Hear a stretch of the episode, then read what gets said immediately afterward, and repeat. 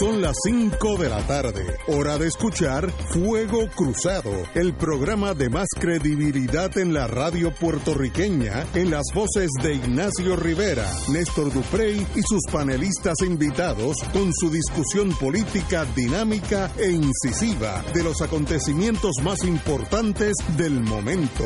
Fuego Cruzado comienza ahora.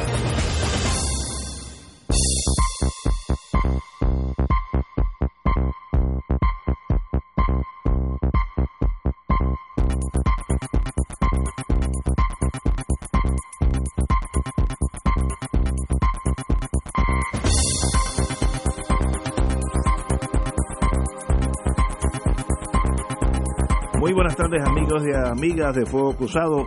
Eh, Fernando Martín, muy buenas tardes. Buenas tardes Ignacio, saludos a ti, a los compañeros de la mesa y al público Radio Escucha. Eh, vamos a hablar del plebiscito ahorita. Yo estoy muy esperanzado, estoy hyper y quiero hablar con Néstor sobre eso. Néstor está casi aquí. Pero ¿Tú crees que estás a ley del triunfo final? la estoy- ley, a estoy- ley. mira, me, siento desde esta mañana soy otra persona. Ah. Ahí estamos. Pero vamos a lo más serio que está pasando en el mundo. Los chilenos desafían estado de emergencia y protestan. Ha habido muertos en las protestas de, Chile. Aquí dice, centenares de personas desafían el estado de emergencia. Cuando un estado declara emergencia, el ejército puede disparar. Pues centenares desafiaron el estado de emergencia y se congregan a, pre- a protestar en la principal avenida de la capital chilena y resisten una fuerte represión policial con chorros de agua y gases lacrimógenos. Los manifestantes se dispersan y vuelven a reagruparse en una ciudad que tiene restringidas las libertades de reunión y locomoción por el estado de emergencia. Otros centenares de chilenos hacen fila en los supermercados que estuvieron cerrados la víspera para adquirir alimentos. El estallido social chileno explotó el viernes tras la movilización por una alza en las tarifas del subterráneo. Derivó en actos vandálicos que inutilizaron más del 80% del sistema de subterráneo. Saqueo en supermercados, farmacias, múltiples incendios y 10 personas perdieron la vida. En otras palabras, Santiago, que Chile, que es un país tan culto y tan bonito y tan bello, en este momento está sitiado bajo un estado de emergencia porque subieron sustancialmente, costaba uno y pico el, el subway en Chile, pero los sueldos son cuatro veces menos que, que en Estados Unidos. Así que eh, eso era un alza, como si en Estados Unidos subieran el subway a, a 15 dólares, sería el equivalente. Así que ha habido una protesta, como está el mundo, eh, la gente se atreve a desafiar hasta los ejércitos, que eso cambia con, con las décadas. Pero ahí estamos, compañero Fernando Martín. Bueno, mira, a mí lo que me llama la atención, Ignacio, y saludo a Néstor que está llegando, a mí lo que me llama la atención es lo siguiente. Eh, yo recuerdo antes, y cuando digo antes me refiero a antes de la primavera árabe, en el 2011. Antes de la primavera árabe, con excepciones, en todos sitios había también ocasionalmente protesta, pero la protesta tendía a durar un día.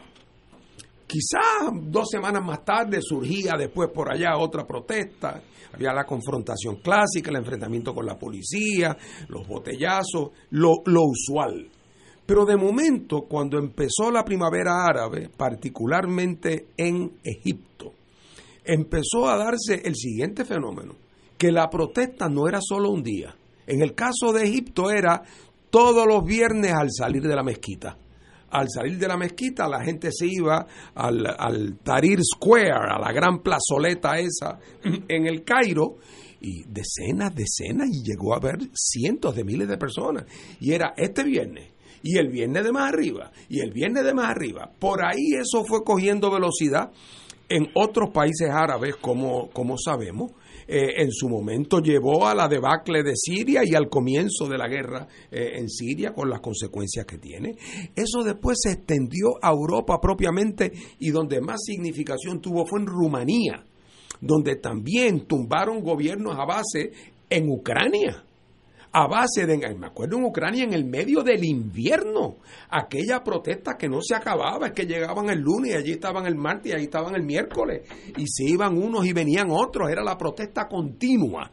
Y eso luego fue cogiendo más velocidad y ahora lo vemos. En este momento, según hablamos, tú leíste el periódico de hoy sobre lo que está ocurriendo en Santiago de Chile, donde está en la calle no solo el, la policía, sino el ejército en Chile. Aquí aquí dice también que en Hong Kong, bueno, Líbano, Irak, España, Colombia y Haití. Y Haití y Puerto Rico unos meses antes. y nosotros en verano. Yo, me pregunto desde la más profunda ignorancia, porque estas olas históricas hay que verlas con mucho respeto y con mucha humildad.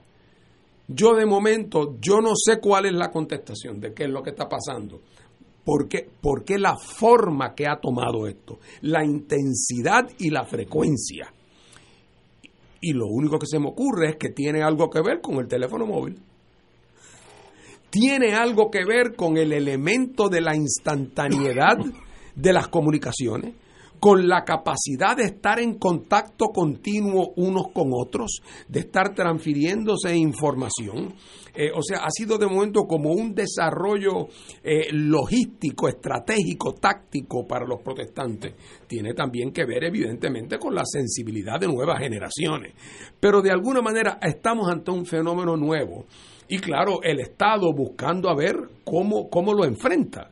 Eh, y han sido juiciosos, por ejemplo, en China, en, Hong Kong. Yo cada vez que veo estas cosas digo, mañana vienen los tanques, sí, y los tanques de, de, China Roja. Pues no han llegado los tanques de China Roja y los muertos no han sido tanto tampoco. Ahora digo yo, eh, medio en broma, en cualquier eh, fiesta patronal hay dos puñaladas, eh, ¿verdad? O sea, eso lo sabemos. así es que, sin embargo, este fenómeno sigue creciendo. Lo de Haití es una cosa que ya lleva continua. Y, entonces el detonador tiende a ser, bueno, en Ecuador, ¿cuál fue el detonador? El aumento del efecto, en efecto de la crudita. Eh, ¿verdad? y produjo un gran revolú. De momento rescindieron la crudita y el tema siguió. En Hong Kong eh, retiraron el proyecto de ley que obligaría o que permitiría que se pudiera eh, enviar prisioneros a, China continental y, y aún así la protesta siguió. ¿Cuánto tiempo continuará lo que estamos viendo en Barcelona? ¿Cuánto tiempo continuará? ¿De, qué factores depende? Yo creo que todavía es muy temprano para derivar conclusiones. Pero estamos ante un fenómeno nuevo, nuevo para los que protestan y nuevo para el Estado. Miren a Francia, que se enfrentó a 16 semanas continuas de con ni una sola ley especial de seguridad, ni una sola, logrado francés. Así es que habrá que estudiarlo, pero estamos ante un fenómeno, ante un fenómeno nuevo y, y, mi instinto es pensar, y qué bueno, particularmente por, por los pocos muertos que, que, ha generado. Y un factor, esto soy yo, pichón de, psicólogo, eh, ¿y no será que la juventud sabe que cambiar el status quo, empezando por Puerto Rico, bajo las reglas del establishment es casi cero, porque el establishment tiene unas reglas del juego que están hechas para que no cambie nada. Entonces llega un momento que tú dices, bueno, si queremos salir de Rosselló, no vamos a un plebiscito en el 2020, todas esas vamos a sacarlo ahora mismo y vamos a la fortaleza y la policía, que, que sé por, por mis amigos en la policía, llegó un momento que decían, esta gente va a entrar a la fortaleza, no podemos aguantarlo. Esa orden se dio, cuidado que va, ¿sabes? ¿No será que son más inteligentes que la generación mía y dicen, si yo quiero cambiar lo que está pasando en esa crudita en el Ecuador, no puedo ir, a, al Ateneo y dar un discurso, tengo que salir y rajar cuatro cabezas o que me las rajen a mí. Y entonces, a los tres días, quitaron la crudita. ¿No será una forma más eh, efectiva de lograr los cambios que el pueblo quiere? Y, of course, tu idea del celular ayuda muchísimo, pero la comunicación es entre todo el mundo. Aquí ya no hay forma de manejar la comunicación con el pueblo. Eso ya pasó. Lo que pasa es que estamos viendo, y, este es un tema que yo, por lo menos, los estudiantes de mi, de mi clase de análisis político y técnicas de investigación que me estén oyendo, sean lo suficientemente masoquistas detrás de oírme por el día, oírme por la tarde. Sí, sí, no. Pues saben que eh, discutimos un texto que precisamente lo escribió un sociólogo español, que yo sé que Fernando lo conoce porque es columnista de, del periódico El País, Manuel Castells. Manuel Castells escribió en el 2009 un, un libro que se llama Comunicación y Poder. Y yo lo discuto porque le digo a mis estudiantes que me parece que es el libro de ciencia política actualizado a la realidad que estamos viendo en estos días particularmente. A medida que se ha desarrollado la sociedad digital, a medida que la comunicación se da en unos espacios que no son los espacios tradicionales y que el acceso de los ciudadanos a la información y a la comunicación ha ido creando unos un lo que él llama un contrapoder un poder que no es precisamente el poder tradicional del Estado, ni es la organización política tradicional del partido, del sindicato. Nuevos actores sociales que están utilizando de una manera mucho más democrática y de mucho, mucho más efectiva esas nuevas maneras de comunicarse y por consiguiente de organizarse, están emergiendo a la luz como los sujetos políticos protagonistas del cambio social. Ya no es el partido, ya no es el sindicato, ya la propia redefinición de la sociedad civil, entendida como ese, eh, eh, eh, ese poder en contraposición al Estado, es diferente. En Puerto Rico lo vimos en el verano del 19. Yo recuerdo que una de las paradojas de esta protesta era que la gran marcha multitudinaria en el expreso, nadie sabía quién la había convocado. Había sido un ciudadano, un joven, en sus páginas de, redes sociales y eso fue tomando eh, vida propia. Y así una gran cantidad de las protestas que se dieron en ese verano. Así fue la primavera árabe. Así fue el 15M español. Así fue la reacción, que es quizá uno de los primeros eh, elementos donde vimos en acción este contrapoder, que fue cuando ocurren los atentados en el 2000 de, en España. Esos atentados se dan en la víspera de la veda electoral y es a través de los teléfonos celulares que los ciudadanos españoles violentan la veda electoral. ¿Por qué? Porque la veda electoral cubría los medios tradicionales, prensa, radio y televisión, y se convocan manifestaciones contra el gobierno del Partido Popular y su versión de los hechos de los atentados de, eh, los trenes eh, de cercanía de, la estación de Atocha.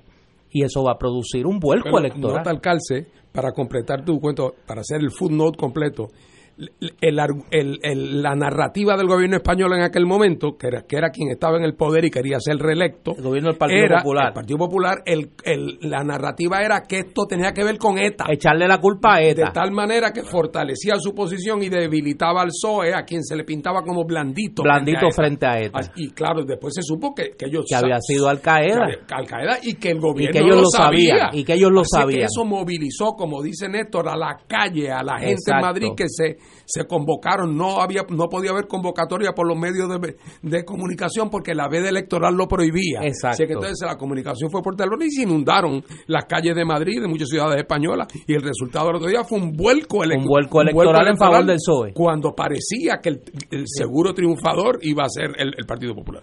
Y estos fenómenos, estos movimientos de masa que estamos viendo, un poco están eh, inaugurando una época donde hay nuevos sujetos políticos que están asumiendo el protagonismo.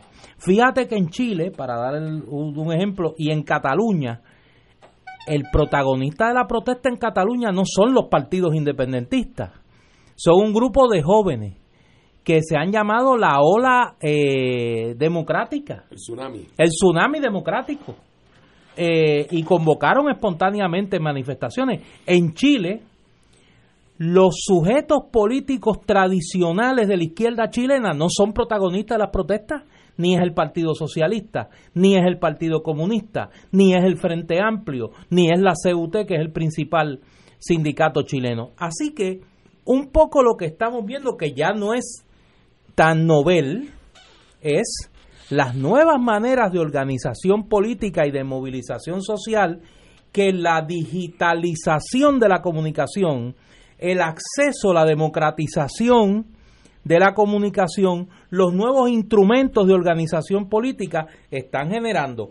¿Cómo se adaptan los vehículos tradicionales a esa nueva realidad? Pues es el gran reto de las sociedades, no solo las democráticas, sino, por ejemplo, el Partido Comunista Chino ante el fenómeno de Hong Kong, el gobierno, el gobierno eh, de Irán, el Consejo de Clérigos, frente a una ola democratizadora en Irán, que no se discute mucho acá en Occidente, pero que está ocurriendo, particularmente el movimiento feminista en Irán y en los países eh, del Mediano Oriente. Son tiempos nuevos. Yo escribí esta mañana en las redes de que yo creo que estamos en un, en un momento muy parecido al 1968, donde nuevos sujetos sociales están asumiendo un rol mucho más visible, mucho más protagónico y las maneras tradicionales de organización social y política eh, se encuentran un poco atontadas frente a esa nueva realidad. Perdóname, Ignacio, antes que siga, dejo la pregunta, no sé si vamos a un break, pero dejo la, la, la, gran paradoja, para mí la pregunta de los 64 mil pesos es cuando la fiebre le llega a Estados Unidos. Porque Estados Unidos está pasando por un momento donde tiene el presidente con la tasa de mayor impopularidad entre el sector más amplio, entre la juventud no te quiero ni hablar, entre la juventud universitaria no te quiero ni hablar, entre, entre unos sectores muy definidos. Hombre, tiene su gente que lo apoya, pero la división en la sociedad norteamericana es con una raya brillante por el mismo medio. Entonces uno pensaría que es un presidente a quien se le está acusando en efecto de subvertir el orden constitucional, que para colmo de cuento es el más antipático y el más altanero del mundo, por no decir que es un incompetente, además. Y entonces ofensivo, racista, homofóbico, todas las adjetivos. Y entonces de momento en Estados Unidos todavía nadie se ha parado ni en una línea amarilla en el país más tecnificado, con, donde comenzó, lo, bueno, donde donde tuvo su mayor florecimiento lo del 68 cuando la guerra de Vietnam y hasta el momento los americanos que uno pensaría que es la fruta que está más madura uno pensaría que estas circunstancias de Trump, que ya en Estados Unidos estaría la juventud universitaria, para usar un ejemplo, en las calles en todos sitios, los afroamericanos, los latinos, uno pensaría que estarían en las calles, y sin embargo, por el momento, prevalece la mansedumbre social en los Estados Unidos. No sé si es por la esperanza que tienen de que los pueden sacar en las próximas elecciones. Yo creo que hay algo de eh, eh, ¿Verdad? Pero de todas maneras, ahí está, porque eh, llama la atención dramáticamente que donde uno pensaría que hay más condiciones y donde el caso está más maduro, sin embargo allí por el momento, no sé lo que va a pasar mañana, por eso digo que me acerco a este tema con mucha humildad, no sé lo que va a pasar mañana, pero, pero llama la atención. Antes de irnos a la pausa para agriarte un poco el lunes, eh, quienes en Estados Unidos son los protagonistas de ese fenómeno del que estoy hablando, es precisamente esa derecha alternativa, quienes, quienes se han podido constituir en un contrapoder ya no solo frente al Partido Republicano, frente a todo el establishment político y comunicativo norteamericano, es la derecha. Fíjate que ellos han creado sus propios medios de comunicación, ellos han creado sus propias maneras de movilizarse, sus propias maneras de financiarse. Y un poco el discurso de Trump de denuncia del establishment parte de esa premisa, que es que donde él tiene su caldo de cultivo, tiene su, su alimento político, es en ese mundo alternativo que ha creado la derecha norteamericana. Vamos a una pausa, continuamos con este tema. Fuego Cruzado está contigo en todo Puerto Rico. Y ahora continúa Fuego Cruzado.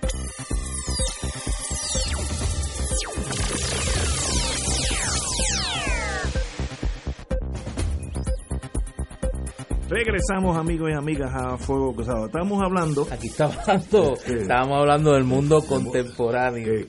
el mundo sin televisión. Con que yo tengo, con el cual yo tengo grandes problemas hasta ahora, a menos que me quede un cursito. Ahorita el compañero Fernando Martín está hablando que le extraña y a mí también la en el sentido positivo la paciencia de China con Hong Kong.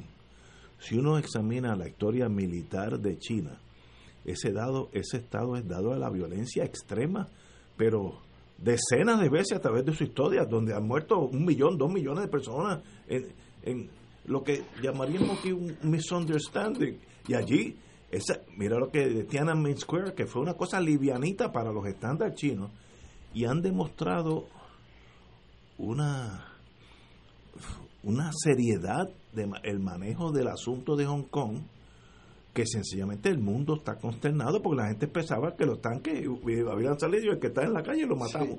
Y se acabó. Tienen la fuerza para hacer eso fácilmente. ¿Por qué no? Pues tal vez el mundo está cambiando y ese uso de fuerza bruta, ese ejército de chilenos que está en las calles, eh, es menos efectivo que los chinos tratando de negociar algo. Estoy hablando en voz alta. Ahora, también es fascinante la poca reacción dentro de los Estados Unidos con un gobierno que no es ni incompetente, es hasta peligroso. Eh, yo tengo la suerte que no estoy viviendo allí porque yo soy bien emocional por dentro. Yo no podría vivir con Trump todos los días. No, no puedo, sencillamente no puedo ni verlo en televisión porque me, altero. Yo creo que una de las razones es que en, en, este momento la economía de Estados Unidos está en un pic económico tal que todo el mundo está bastante bien. Lo sé por tres de mis hijos. Uno, el que vive en Texas, la, que vive en New Hampshire, que trabaja por una compañía de farmacéutica, y el de, el de Massachusetts, que es el eléctrico.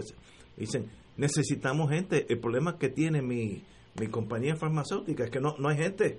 Vengan, eh, el hijo de que es el eléctrico, me ha dicho, cualquier persona en Puerto Rico que tiene tenga la licencia de electricista, con licencia del Estado, aunque no sepa decir hola en inglés, tiene trabajo aquí porque lo necesitamos, lo estamos trayendo de Bulgaria, de, cuando esa economía genera ese calor, pues es más, más difícil irse en contra del establishment porque él ha dicho, el, el, presidente ha dicho America First, voy a hacer esta gran nación de nuevo, lo que era, y todo el mundo dice, bueno, pues aparentemente lo está haciendo, y eso es como atempera. Ahora, razones para rebelarse sobran diariamente, porque ese señor dice una estupidez cada 24 horas, no es, no, es cada mes, es cada día, dice cosas conflictivas. Eh, bueno, él dijo que era, él había sido él mismo, hace como dos meses, él había sido el mejor, él es el mejor presidente en la historia de los Estados Unidos, el número uno en todo, ¿sabes? Pues, ¿qué uno hace con el televisor cuando uno oye así? Pues eh, eh, es difícil. Ahora, la economía es su gran aliado. Mientras esto se mantenga eh, en esa economía, lo que ellos llaman red hot, menos del 4%, quiere decir que hay necesidad de importar empleados. Déjame, déjame darte una cita aquí porque me preocupó que estabas mostrando la reacción del gobierno chino como muy pasiva.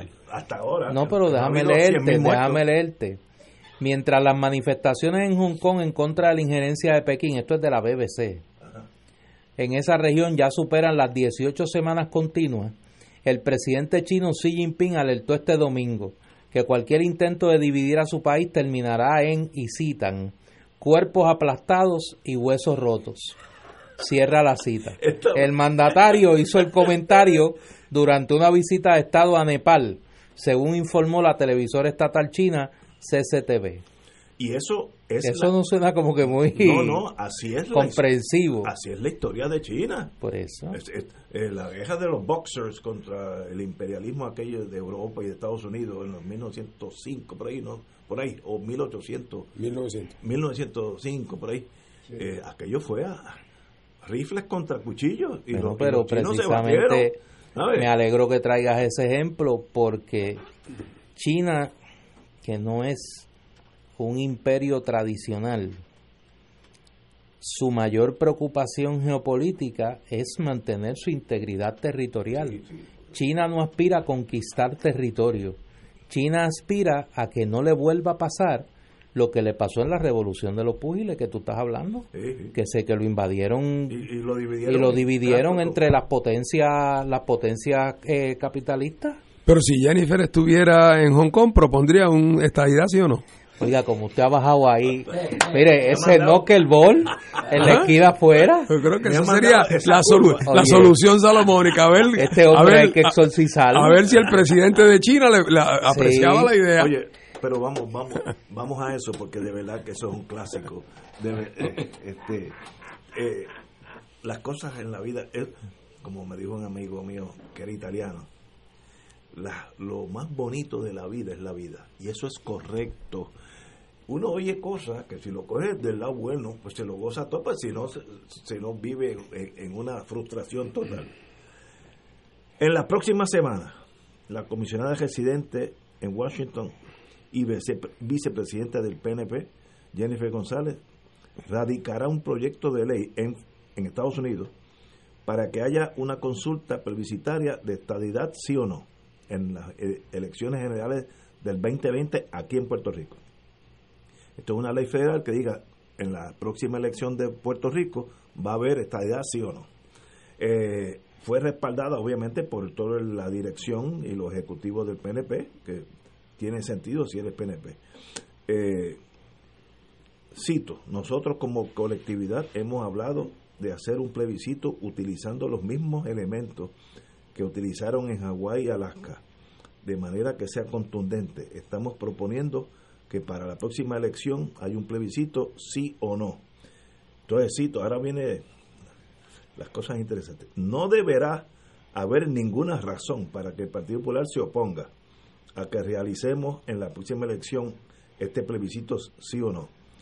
A esos efectos, estaríamos radicando en un proyecto en el Congreso de manera bipartita en la próxima semana, porque no va a haber oposición en Puerto Rico.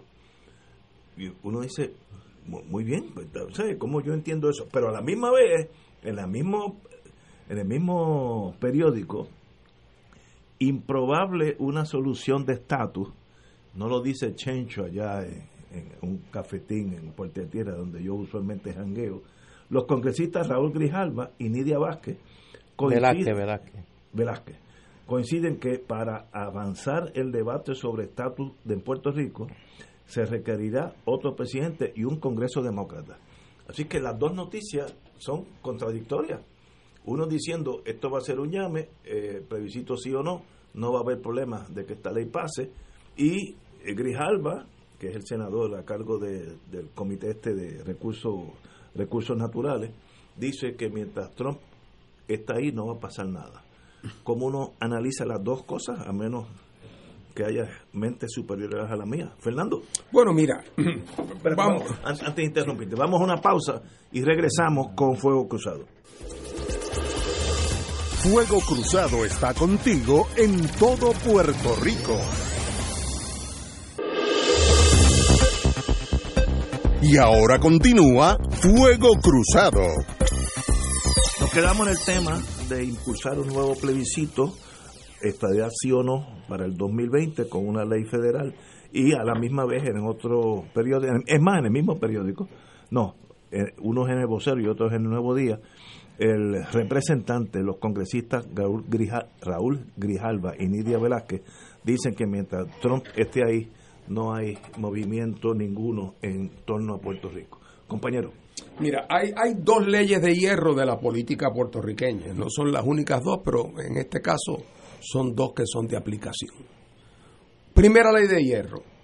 El Partido Popular en las elecciones no quiere que el estatus sea un issue porque es un, un tema que divide a su partido. La segunda ley de hierro es que en el PNP quieren que el tema del estatus sea issue porque ese es el tema que los unifica. Y entonces, por lo tanto, en ambos partidos se va a invocar esa ley de hierro. Independientemente de que tenga una consecuencia buena o mala para el proceso de cambio en Puerto Rico. Estoy seguro que a los del PNP les encantaría que algún tema plebiscitario adelantara la estadidad, pero si no la adelanta, que por lo menos sirva para mover a la gente a votar. Y en el caso de los populares, no traer el tema de la discusión del estatus, pues ojalá y eso sirviera para consolidar y que el Estado Libre Asociado no, pero si no sirve para eso, que por lo menos sirva para que ningún votante popular se escape a votar con otro partido. En el PNP, un líder político que no traiga el tema del estatus al día de las elecciones comete malpractice político y es demandable. ¿Ok? Así que no le pidamos peras al Olmo, o como decía un amigo mío de Arecibo, no le podemos pedir peras a Rodríguez Olmo. ¿Ah? no, se puede. El PNP, eh, nadie se debe llevar las manos a la cabeza, ni escandalizarse. El, de la misma manera que el Partido Popular dirá que el estatus no debe tocarse, y ya lo dijo nada menos que el presidente del Partido Popular al otro día de la Asamblea o en el discurso de la Asamblea, eh, la, la original tesis de que el Partido Popular no debe tocar el tema del estatus. Pues el PNP lo va a tocar. Eh, y va a ser un plebiscito estadidad, sí o no. Eso, eh, eso es, es, que, es que es evidente. Ah, que eso quizás tiene el pequeño problema de que no va a tener ninguna consecuencia práctica. Eh, porque y, en este momento donde la hostilidad hacia el tema del Estado es más grande que nunca en Estados Unidos, si no más grande, más evidente, ¿verdad? Más evidente, porque siempre ha estado ahí en potencia, como lo estaría si es Honduras quien se quiere convertir en el Estado 51, ¿eh? por la misma razón. Eh, así es que, pero nunca ha sido, por lo tanto, más arriesgado cucar el tema de la estadidad en Estados Unidos, porque mientras más lo cucas, más te arriesgas en estas circunstancias en que la época de la political correctness está un poco opacado o, apocado, que de momento te salgan con dos o tres malas crianzas, como ya es costumbre de esta, de esta administración del presidente Trump. Ahora, el, para el PNP es obligado, claro, al hacerlo, estadidad sí o no, me parece que desde el punto de vista de adelantar el tema del estatus no vamos para ningún sitio. Porque lo primero es que es muy probable que pueda ganar el no. De hecho, si nos dejamos llevar por los números interpretados con dos dedos de frente de los últimos 20 años, probablemente si se motiva a votar todos los que no son estadistas, ganen. Eh, en cuyo caso, por cierto, si gana el no, pues se convierte en una especie de triunfo para la colonia, porque si gana el no, entonces no pasa nada. Así que es una cosa absurda. En todo caso, habría que pensar, en, si, si lo que se piensa atender es el tema del estatus de Puerto Rico, hay que buscar un instrumento más efectivo, más sofisticado, más preciso, con más recorrido político, que una mera votación acartonada de estabilidad, sí o no. Pero desde el punto de vista de la necesidad electoral inmediata, para el PNP es casi irresistible, irresistible eh, como, como unos osos buscando miel, le es irresistible una votación como esa porque le sirve para convocar a los débiles de espíritu, a los deprimidos, a los frustrados, eh, a los decepcionados, pero que son estadistas, les conviene hacerlo.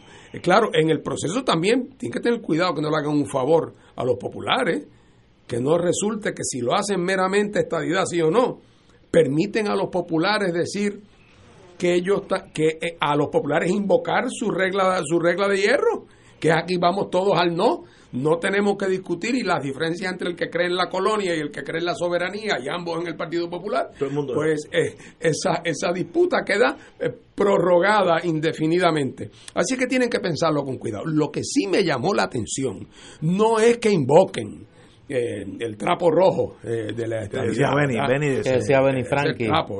Pero otra vez, y me parece evidente que lo iban a hacer. Lo que me llama la atención es que cuando eh, nuestra amiga la comisionada residente hace el anuncio, ella a mí, yo lo escuché con estos oídos, ella dice que entonces, por lo tanto, va a radicar en las próximas semanas legislación en el Congreso. Oh, oh, oh pero ¿qué es eso? Legislación en el Congreso. Es, decir, lo que ella está diciendo es que va a buscar en el, si el Congreso respalda de alguna manera. Eh, eso parecería ser una misión un poco kamikaze. Eh, porque en este ambiente no parecería que el Congreso va a querer darle alas a un, a un ejercicio de estatus en Puerto Rico promovido por los que creen en la anexión. Por otro lado, puede ser una medida para tratar de evitar el callejón sin salida en que se metieron con la, famosa ley aquella de los dos millones de pesos, siempre y cuando que el secretario de Justicia apruebe, pues como el secretario de Justicia es el de Trump, y el de Trump no va a aprobar nada que pueda eh, otra vez darle alas a cualquier eh, proyecto de los estadistas puertorriqueños, como hizo la vez pasada, que los obligó a que incluyeran el ELA colonial, pues ellos pueden pensar que estando ese camino cerrado, pudiera haber alguna alternativa de buscar algún, entre comillas, aval, y sé que la palabra no eh, está eh, venida menos, pero algún tipo de aval eh, norteamericano que entusiasme a la gente para ir a votar y que lo anden buscando en el Congreso, pero están jugando con fuego.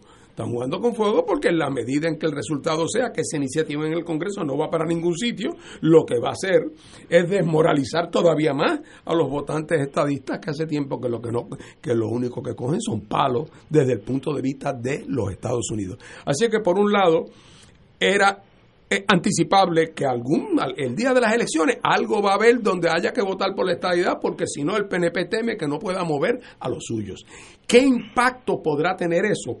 Positivo para el tema de la estabilidad para Puerto Rico, pues ahí va desde cero, si lo hacen de esa manera, hasta algún valor, si se sofistica el instrumento, eh, y el Partido Independiente tiene su posición fijada sobre eso y muy conocida, la propuesta de nosotros de lo que se iba a hacer en el 2007, que no se hizo porque al gobierno de Rosselló se le cayeron los calzones, eh, pero, pero nosotros estamos en récord, pero es una propuesta más sofisticada que tiene recorrido y que tiene, y que tiene la virtud de empujar al Congreso a enfrentar el problema colonial en su amplitud, no meramente en la dicotomía acartonada de esta ¿no? Compañero. Yo creo que la, la obsesión del PNP en este caso, y coincido con Fernando de que eso era altamente anticipable, de que eso se iba a producir, puede ser una oportunidad y yo que no suelo estar optimista estos días. ¿Para quién? Para todos, para poner a caminar este tema en serio. Yo creo que el PNP, si quiere en serio poner a caminar este proceso, tiene una oportunidad, aún manteniendo ese esquema, de que este ejercicio no sea un mero ejercicio para reafirmar la colonia. Yo no tengo duda alguna que en un referéndum estadidad o no, él no va a ganar y es predecible que debe ganar en un margen de 53, 54, 55 a 45, que ha sido el tope histórico del voto por la estadidad en Puerto Rico, alrededor del 45%. El PNP tiene una oportunidad muy sencilla, que enmienden su propuesta de consulta estadidad sí o no, para que un voto por el no implique un mandato para, en un término razonable, poner en marcha el proceso de convocar una asamblea constitucional de estatus. Y vamos a decidir sobre dos mecanismos procesales. Aquí no hay, aquí vamos a poner a un lado el asunto sustantivo. El asunto sustantivo lo podemos resolver después. El PNP ha decidido celebrar una consulta para llamar a su gente a votar, esta sí o no. Pues para que no se convierta el voto por el no en la tabla de salvación de los que creen en la colonia, y para que el PNP ponga la acción donde pone la palabra y se comprometa de verdad que quieren en serio descolonizar, y habida cuenta de que ellos confían en que van a tener un mandato a favor del sí de la estadidad, no debe haber temor a enmendar el proyecto, el que sea cuando se radique a que un voto por el no implique un mandato para poner en marcha un proceso para convocar una asamblea constitucional de estatus. ¿Por qué? Porque en la oposición política tenemos prácticamente consenso que ese es el mecanismo procesal. El Partido Popular por lo menos formalmente lo ha favorecido. El Partido Independentista lo ha favorecido. La Asamblea Constitucional de Estatus es la propuesta procesal del movimiento Victoria Ciudadana. Los tres partidos y movimientos políticos de oposición favorecemos la Asamblea Constitucional de Estatus. Pues que no se nos condene, que no se nos condene a que un triunfo, un triunfo del no sea la perpetuación de la colonia, porque el PNP estaría girando contra sus propios actos, estaría revirtiendo el mandato histórico del 2012 en Puerto Rico, rechazando la condición territorial colonial. Le darían el triunfo que no han logrado los colonialistas de revertir el mandato en contra de la, permanencia del régimen colonial en Puerto Rico.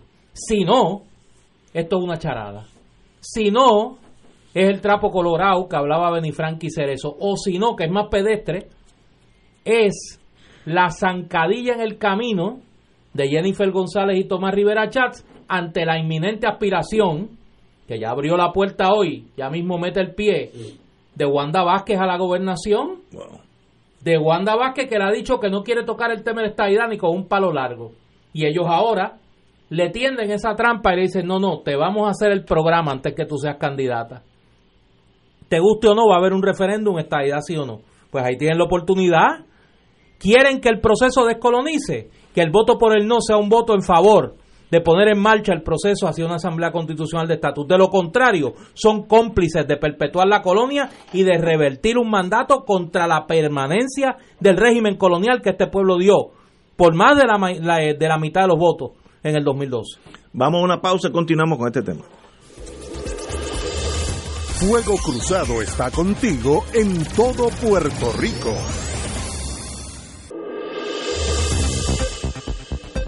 Y ahora continúa Fuego Cruzado.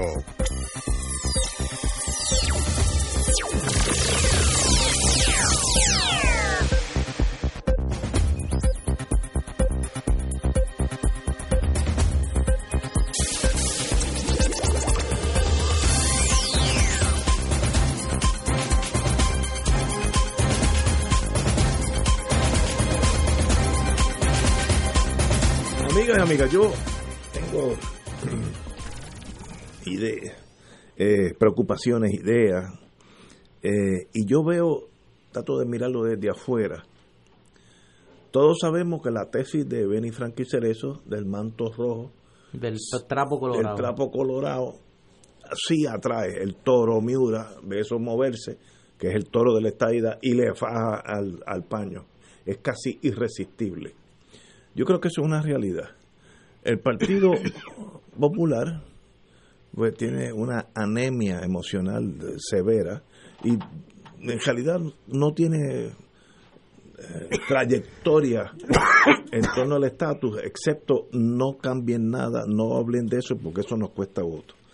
Pero yo miro, si yo fuera de una embajada extranjera aquí, dentro del PNP y dentro del Partido Popular, existe una semilla de verdad querer cambiar el estatus.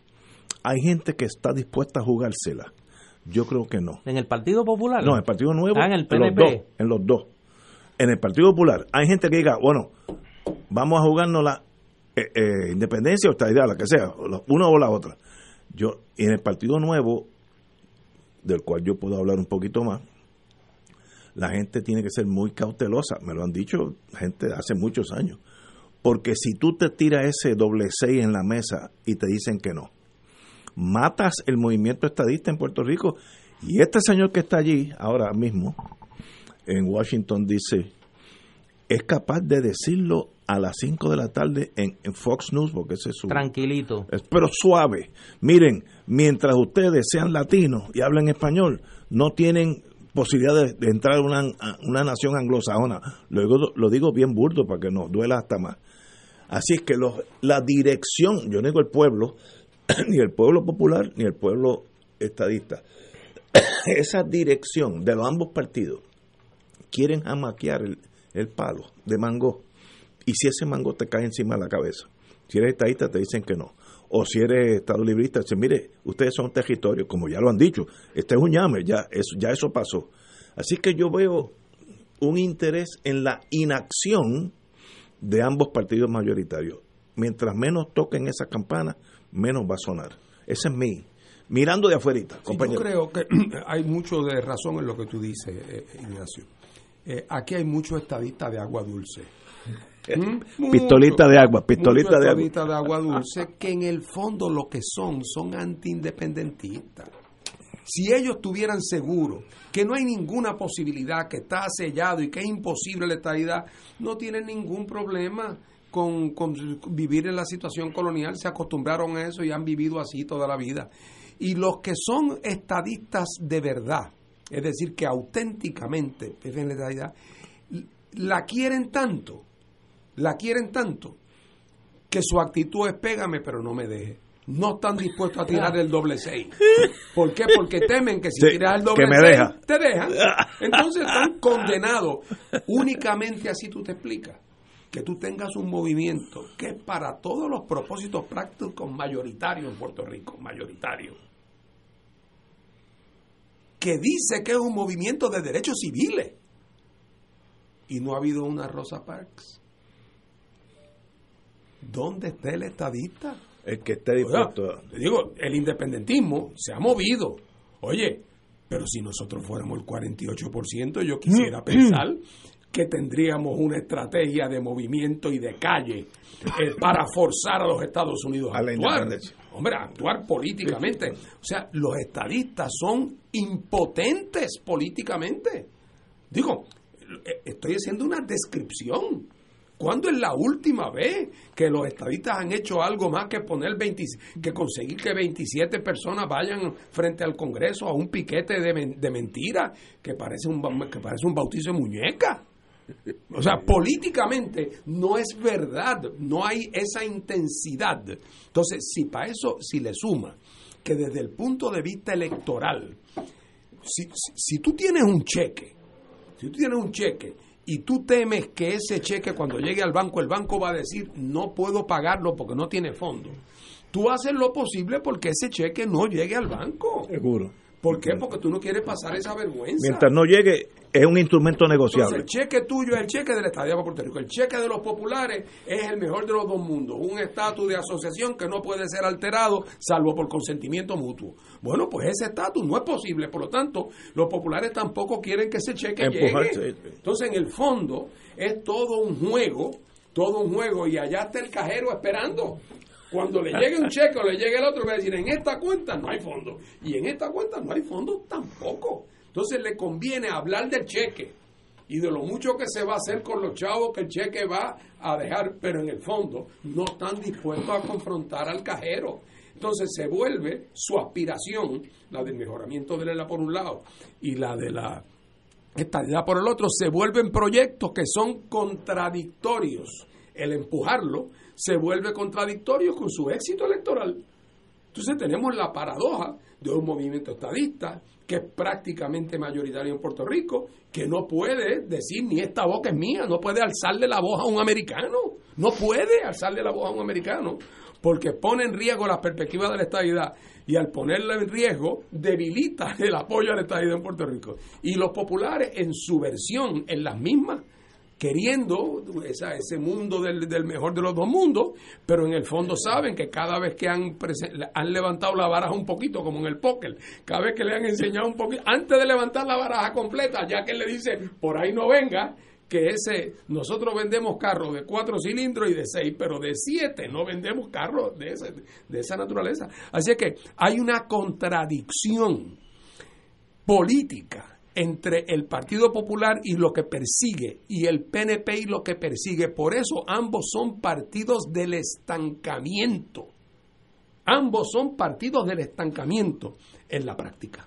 El compañero, que en paz descanse, Juan Manuel García Pasalacua, nos llamaba a esos dos integrantes de esos dos partidos, the Happy Colonials, los colonizados felices, que están despajamados por las dos, los dos colores, no, no es un color nada más Compañero. Pero mientras tanto, ¿qué hacen? no, el efecto de esa consulta de ganar el no, como es anticipable, es congelar el tema del Estado. La bola, congelar la bola. por lo menos cuatro años.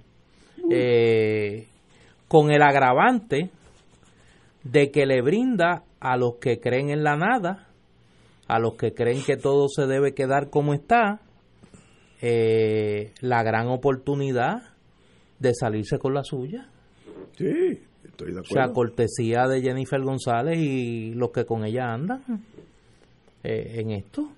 Eh, yo creo que, que es una, repito, es un problema que se puede convertir en una oportunidad si el PNP eh, mira esto con un poco de seriedad y no con, con de la forma tan burdamente politiquera que lo están mirando.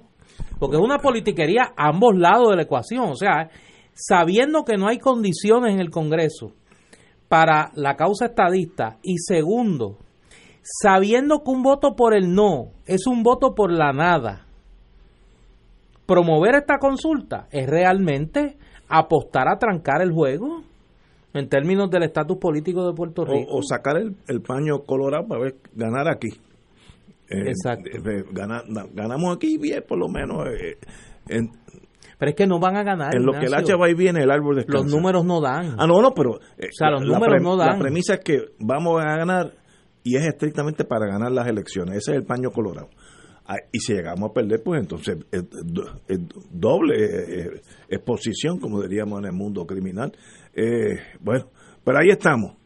Yo creo, y esta es mi tesis ahora como pensador, no como analista en este mundo, yo creo que ninguno de los dos partidos, ninguno, de verdad quiere cucar el toro. Entonces se inventan todas estas cosas, los políticos son muy hábiles en hacer nada y sonar muy bien. Eh, y entonces tenemos dos partidos que no quieren eh, correrse ningún chance. Sobre todo que lo importante es ganar las elecciones para poner toda la, bonanza que viene eh, de Estados Unidos y poder dar, algunos contratitos aquí y allá y nombrar jueces, etcétera, etcétera. Esa es la mira local. Mira nacional, yo no creo que ninguno de los dos partidos hasta ahora, puede ser que mañana otros partidos, el PIB pues sabemos dónde está parado, pero hasta ahora esos dos es buchipluma nada en el sentido ese. Si uno es estadista, uno se la juega y si le dicen que no, se va para su casa y se queda con la colonia o la independencia. Pero ese es el estadismo de verdad. El que es con inglés, ¿sabe? Es integrarse en la nación americana. Pero es que a ese mundo es que no se quieren enfrentar. No, no por eso, precisamente porque ese es de verdad. Eso no es un juego. La estadidad jíbara no existe. Existe una estadidad, que es Rhode Island, Nuevo México, tú escoge el que tú quieras. Esos son estados. Pero aquí, como la colonia, la mentira es un arma muy, muy hábil en el mundo político. Todo es eh, eh, imaginación, y lo que va a pasar mañana, eh, cuando nosotros lleguemos. todo eso permite robar. Sí, y en el interior, pues. hacerse rico en la colonia. Que se han hecho muchos de ambos partidos, muchos millonarios de, de ese de esa happy colony. bueno, pero ahí estamos. Usted tenía un poste, vamos a hablar del Sí, tengo un caso de un poste, déjame, antes de irnos a, antes de ir a la, Antes de irnos a la pausa, me pide un grupo de ciudadanos de mi pueblo de Cagua que tienen una situación con un poste que se ha convertido en un estorbo porque el poste se está cayendo. y un día va a matar a alguien. un día va a matar a alguien, literalmente. Estancias de Bairoa, calle Antulios número 12, en Caguas, Puerto Rico, eh, los ciudadanos ya se han quejado a la Autoridad de Energía Eléctrica. El número de querella es WR5179-054, repito. El número de querella es WR5179-054. Antes de que algún bribón me pregunte, no es ni de lejos cerca de casa de doña Evelyn que no es que estoy pidiendo que arreglen el poste de frente a la casa a tu no, mamá. no, doña Evelyn, no, no, porque ya hubiésemos tumbado el poste para que no mate a nadie. Pero en Bairoa, en estancias de Bairoa, en la calle Antulios número 12, hay un poste que literalmente se está cayendo. Está eh, partido y ya mismo se va a caer, es un poste de cemento y va a ah. causar una tragedia. Eh, repito, el número de querella es WR 5179054. Así que a la Autoridad de Energía Eléctrica es como decían antes allá en Guapa Radio, una voz que pide ayuda. Van a provocar una tragedia allí. Señores, tenemos que ir a una pausa. Son las 18 horas. Fuego Cruzado está contigo en todo Puerto Rico. Y ahora continúa Fuego Cruzado.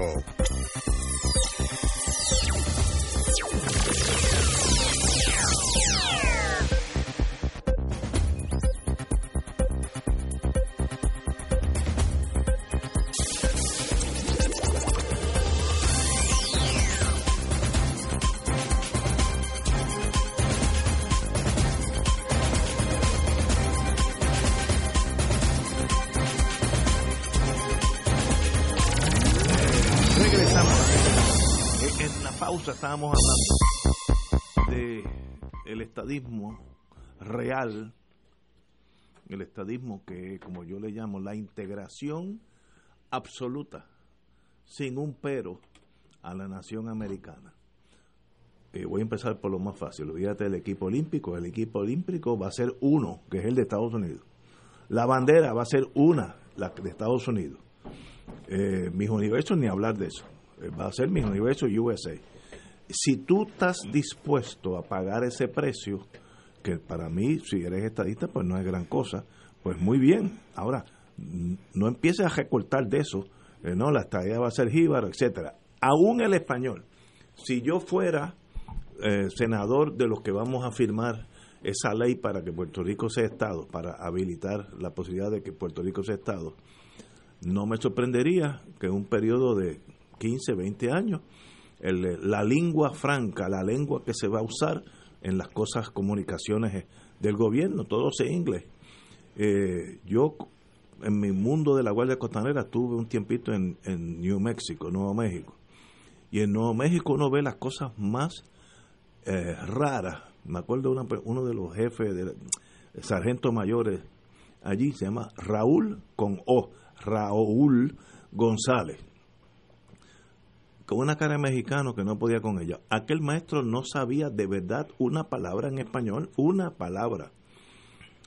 Porque el sistema de educación comenzó cuando esa gente, cuando, cuando Nuevo México, estoy seguro que se integró a la nación americana, la lengua era española, y poco a poco pasaron 100 años, lo que sea, de, la integración de Nuevo México, aunque fue eso fue uno de los últimos, no creo que hayan pasado 100 años, pero X años. Hoy en día tú tienes personas con nombres latinos que no saben español, pero a misma vez puedes tener una persona que se llama Raymond O'Higgins, que parece que es holandés y habla perfectamente el español porque se crió en la frontera y estuvo siempre interactuando con mexicanos del otro lado. Eso es Estados Unidos. El lenguaje tiene que ser inglés. Yo trabajé con pueblo, como muchos de ustedes saben, y vi la transición lingüística en Florida, donde llegaron unos cubanos en el 59-60, 40 eh, años después, los hijos hablaban español no muy bien. Y luego, en los dos mil y pico, los nietos apenas hablan español. Y eso es normal. Eso es parte de la integración, hacer una, una nación homogénea. Yo sé que ese tema aquí, es casi un sacrilegio. Uno toca el tema del lenguaje y le quieren brincar a uno la mitad de los estadistas, pero pónganse del lado de los norteamericanos. El senador de North Dakota quiere un estado que hable otro lenguaje, francés o alemán. Eh, eso, eso ya para mí es tan lógico, pero es compatible esa realidad de integración de una nación que somos hispanos con una, un lenguaje tan bonito o tan profundo como el inglés, es posible esa integración. Esa contestación yo no la sé. Ahora, el requerimiento de Estados Unidos, yo sé la cual va a ser integración total. Bueno, es que es sencillo y eso lo planteó hace unos años en el Congreso, lo recuerdo como ahora Rubén Berríos Martínez en una comparecencia. La pregunta existencial de, de, libre determinación para los Estados Unidos, no para Puerto Rico. para Para Estados Unidos, Estados Unidos está dispuesto a convertirse en un Estado plurinacional. ¿Sí o no?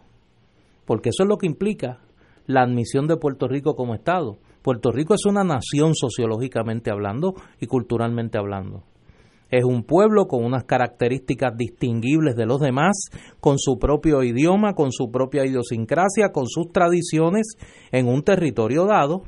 Esa es la definición de nación. Ah, no es un Estado nacional, ni es un Estado independiente, pero es una nación sociológicamente hablando.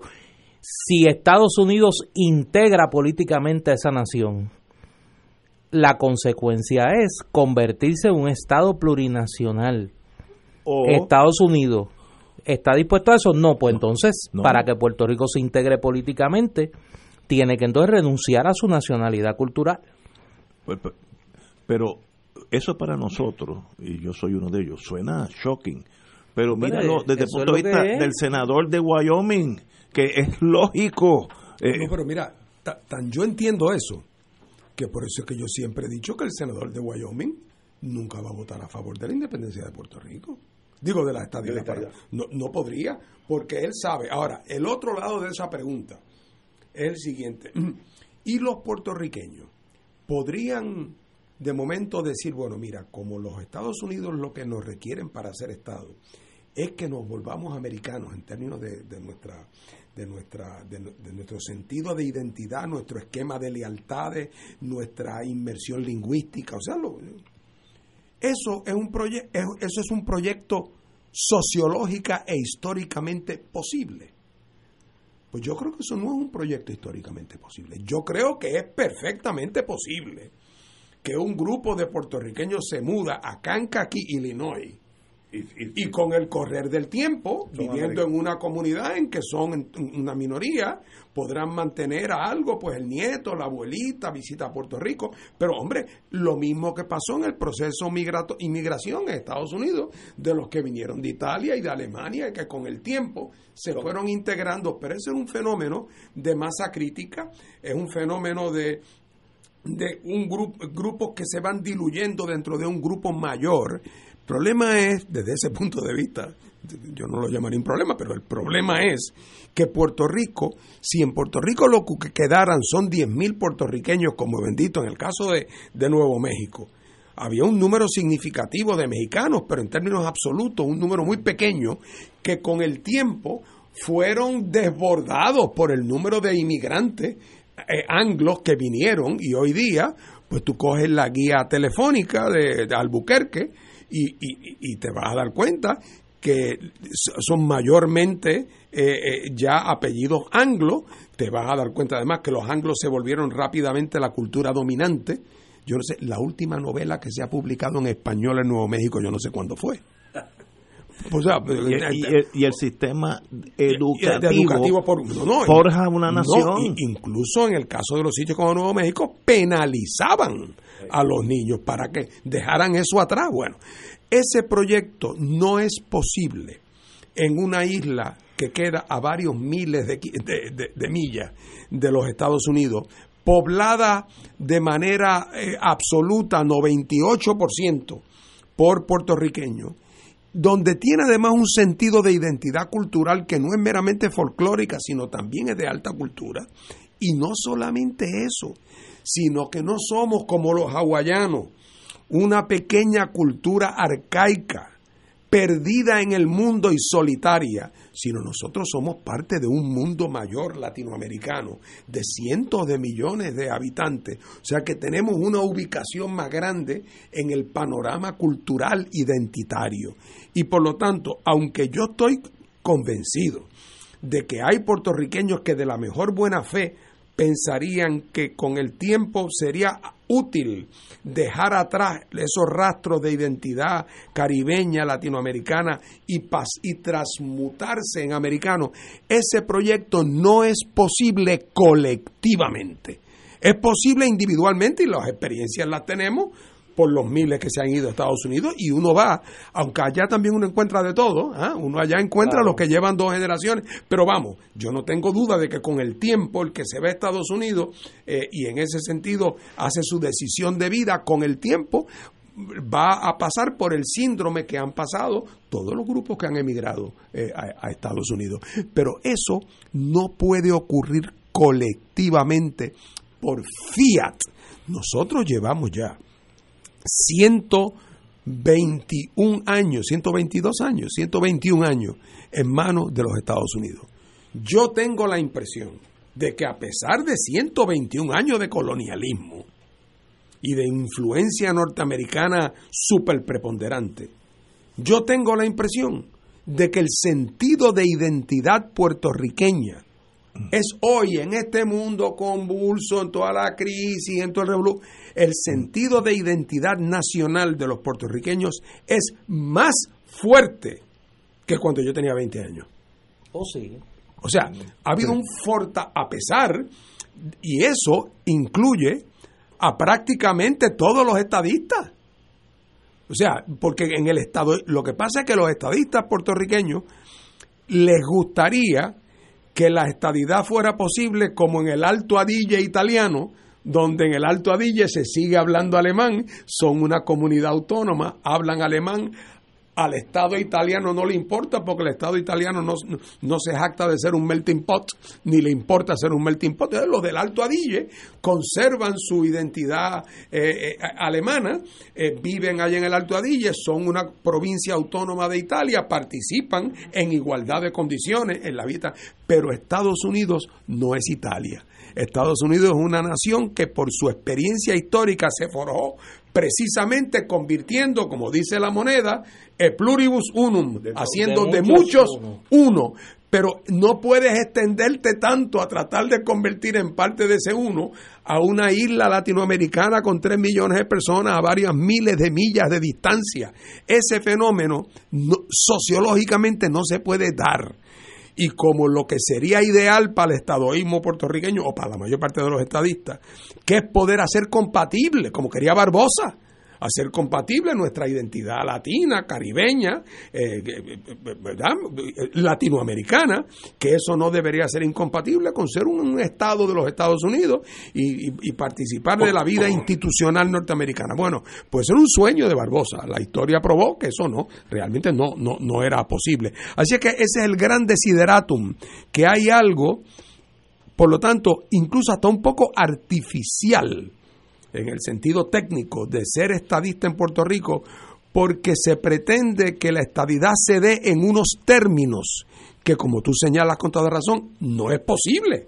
Podría ser en los otros, pero en los otros no es, a mi juicio, ya no meramente políticamente imposible, es que es sociológicamente imposible. ¿Ese es el eh, problema de ellos? Porque, ya te digo, si es que yo diría, mira, Ignacio, es que de, pues, en Puerto Rico cuando yo era joven había un sentido de identidad puertorriqueña tan fuerte y ahora eso está muy debilitado, no, no nos confundamos de que usan una que otra palabra en inglés. Vete a España o vete a Italia y lo verás. Es más, a mí, mi teoría es que en Puerto Rico es de los sitios donde mejor español se habla en, América Latina.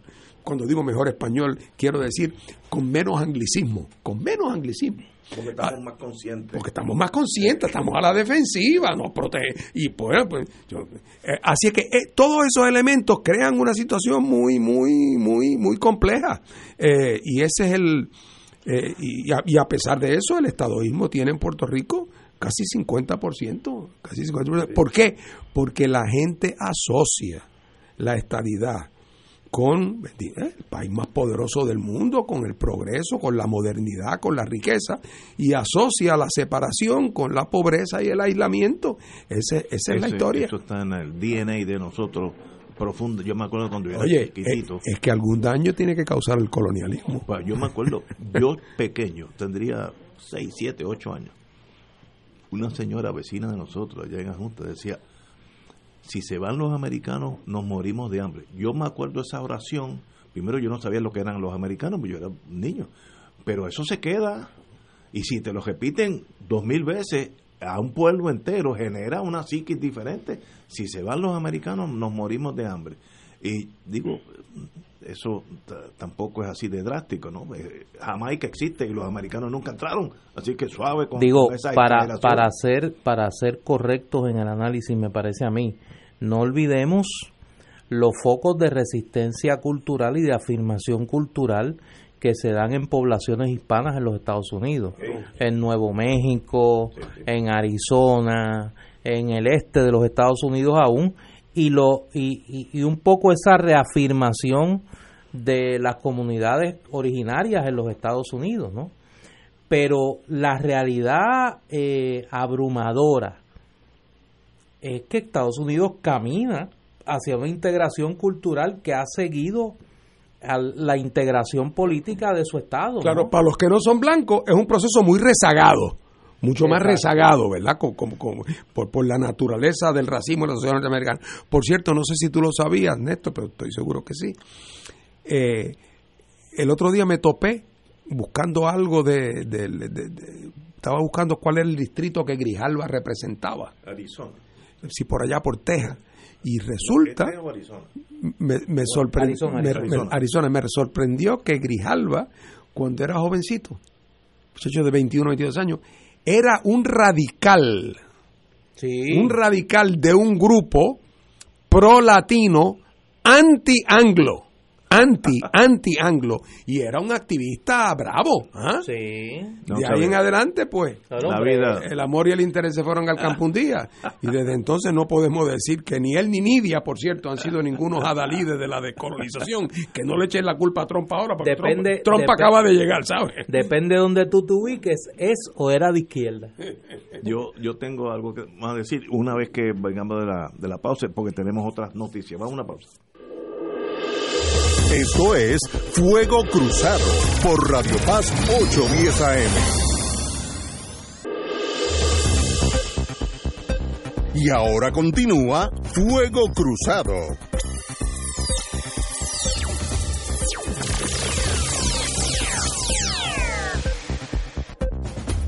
Regresamos, amigos y amigas, a Fuego Cruzado. Eh, yo considero que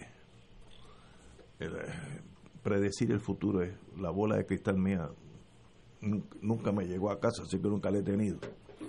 Pero yo considero que si algún día, y en estos, estos años no va a pasar, Estados Unidos va a contemplar que Puerto Rico sea Estado, va a imponer unas condiciones que para ellos serían lógicas y la base de esas condiciones, la integración de ese territorio a nosotros, América the Beautiful es lógico pensar en otra forma, es no, no, no, no verlo desde el punto de vista puertorriqueño Juñame, véanlo de los que van a tomar la decisión.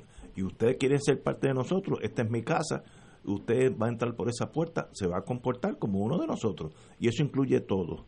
Y el sistema educativo va a empezar con muchos tropiezos, va a empezar en inglés, y cuando eso pase en una o dos generaciones, el inglés es casi la lengua principal una de las cosas que yo, como mi familia ha pasado por ese sistema, ¿cómo se olvida el, español rápidamente?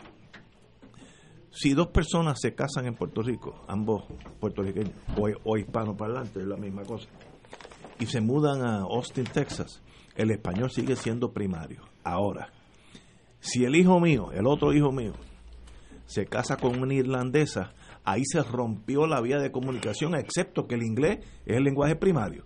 Entonces yo tengo de mis hijos, todos menos uno, pues eh, son, son lo, que ellos llaman mixed marriage, de dos no, razas, dos culturas, eh, irlandesa, norteamericana, o lo que sea, rusa. Y entonces la lengua desde chiquitito de ese bebé es inglés porque puede saber una palabrita aquí y allá de si es ucraniana, pero palabritas más nada y eso es saludable para los Estados Unidos. Eh, como decíamos en la pausa, eh, si un, un, hijo de nosotros que vive en New Hampshire coge un avión esta tarde, se radica ya en Billings, Montana, no tiene que hacer un ajuste de nada, ni, lingüístico, nada, sencillamente está en la misma nación. Eso es muy saludable.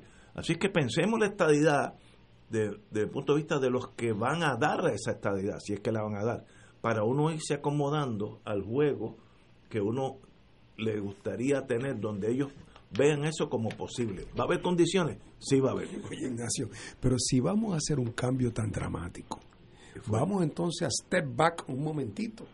¿No será mejor prepararnos para ser un una provincia de Suecia o de Noruega o un departamento de Francia. Que no estaría mal. ya, que estamos, ya que tú estás dispuesto a borrón y cuenta nueva, eh, a, que todos aprendamos un nuevo idioma. Hay varias alternativas. bueno. Entonces vamos, a, vamos, a, ampliar el menú.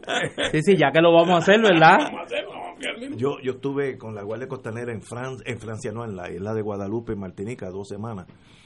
Y me sorprendió lo bien que viven los franceses eh, aunque sean de descendencia africana y, la mitad de la población es francesa, francesa, se integraron y viven y el lenguaje francés, todo funciona perfectamente. Y mira, eh, tal bajo la bandera francesa eh, no, no, es un gran sacrificio, así que estoy abierto a varias opciones tuyas. Suecia, el lenguaje no lo brinca un chivo, eso sí me hace mal. que los Estados Unidos dicen que no, tú tienes un candidato en, Tú tienes plan B, tú tienes plan B. Ah, Oye, hay una noticia que obviamente eh, toca al mundo económico y que sé que va a traer debate no solo ahí, sino en el resto de la sociedad, por lo que implica, y es la compra por First Bank de las operaciones del Banco Santander en Puerto Rico. First Bank Corp, la matriz de First Bank, llegó a un acuerdo definitivo con el Grupo Santander para adquirir las operaciones del Banco Español eh, en Puerto Rico por unos 1.100 millones de dólares. La transacción, según ha informado Santander y hoy eh, comparte Joan Isabel González en el periódico El Nuevo Día, se completaría para mediados del 2020 y supone para First Bank la compra del cuarto banco más grande en, por tamaño de activos en Puerto Rico.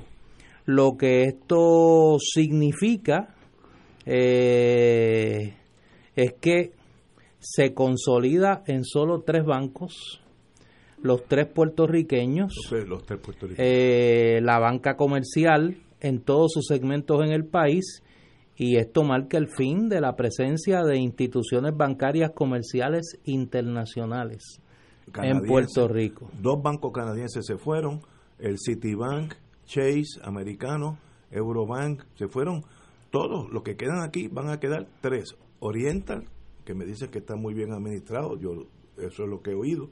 El Popular, también bueno, y ahora el, eh, el First Bank. Eso es un indicio del lo que esos bancos estiman, los que se están yendo, que Puerto Rico ya es otro mercado donde tiene muy poco interés, ya no hay aquellas cataratas de dinero producido por las 936, que entonces yo las cogía y las invertía por todo el mundo, y mientras no entrara a Estados Unidos, ese dinero y los intereses eran tax free, que era una bonanza. Eso se acabó con la 976 y vemos el resultado de que todos esos bancos se fueron igual que las gasolineras eh, norteamericanas. Eh, o sea, uno, como uno le gusta a veces vivir en, la mentira, eh, muchas veces hasta más fácil, se le hace difícil observar la verdad. ¿Por qué la Exxon, la Texaco, etcétera, Móvil, ya no están aquí? ¿Alguien se ha preguntado eso? Pero déjame, déjame citar a... Es un indicio de nuestra economía menguante en todos los sentidos. Déjame citar a alguien que por lo menos sabe más que yo de esto. Tuvo y ha estado relacionado al mundo de la banca por muchos años, el amigo eh, Luis eh, Rivera Hernández, que escribe hoy en las redes y con razón. Poca gente piensa lo que envuelve que nos quedemos con tres bancos locales comerciales. Los que se van o se fueron, Chase Manhattan Bank, Citibank y Santander, están entre los 100 bancos más grandes y poderosos del mundo y Scotiabank entre los primeros 500. Los inversionistas poderosos usan esos bancos, solo quedaría la banca local. Digo, y banca local entre comillas, porque sabemos cuál es la situación del Banco Popular. Que eh, accionistas que, que, son accionistas norteamericanos. La mitad. La mitad o algo así, los dueños del Banco Popular. Así que yo creo que, que dice más de lo que parece en cuanto a la mirada desde, desde el exterior a la situación económica de Puerto Rico. Eh, ya, cuando, cuando ya no queda nada, Néstor, hasta los buitres se van. Exacto. ¿Eh? ¿Por qué? Mira, la tragedia de esto, bueno, ya la sabemos. Esto es una economía que va contrayendo, lleva 15 años contrayéndose. No hay perspectiva de que aquí la única perspectiva es FEMA. Aquí no hay otro plan que no sea FEMA. Que ahora la Junta no, no, vamos a eh, ahora la Junta los números. a ajustar a decir, bueno, en vez de 70 lo que va a llegar son 40. Pero aquí el plan es FEMA. Aquí no hay otro. Pero es que tú no puedes tener un país dependiendo Pero es que así es. Pero es que el plan es FEMA. Ahora todo el mundo, cada alcalde habla de que necesita fondos federales para arreglar un semáforo. O sea, eh, eh, ya la dependencia es como una adicción. Todo el mundo piensa que tiene que ser así. Entonces, para colmo de cuento, no nadie ve en el futuro, fuera de siempre la esperanza de que el turismo, pero imagínate, eh, la realidad es la siguiente, que esos tres bancos que quedan, Néstor, no solamente que el Banco Popular eh, está controlado por intereses extranjeros ya, o por lo menos así se dice, sino que acuérdate que esos tres bancos ya no cumplen fundamentalmente la función que cumplen los bancos en una economía capitalista madura, que es ser el, el depositario, ¿verdad? El reservorio de los ahorros de, la, eh, de las inversiones, eh, de las ganancias del sistema, para que a través de los bancos eso se reinvierta en, en, en, la fase productiva de la economía. Aquí los tres bancos se han convertido en tres financieras. Los bancos de Puerto Rico a lo que se dedican es a la tarjeta de crédito, al préstamo personal. O sea, el que si tú quieres abrir un negocito, Néstor, y quieres ir a uno de esos bancos a pedir un préstamo, te deseo suerte. Y eso viene ocurriendo aquí hace tiempo fuera de préstamos de automóviles, préstamos, eh, préstamos de tarjeta de crédito, préstamos personales, aquí la actividad bancaria es de financiera es de financiera con intereses exorbitantes. A los gobiernos se dieron cuenta hace 25 años que había que, por lo tanto, traer un banco de desarrollo económico para que le prestara al pequeño empresario puertorriqueño. Y lo hicieron, magnífica idea, pero enseguida resultó que también había que ser del partido y primo de alguien. Y por lo tanto, a la quiebra también. aquí, aquí cerró hasta el Banco de Sangre.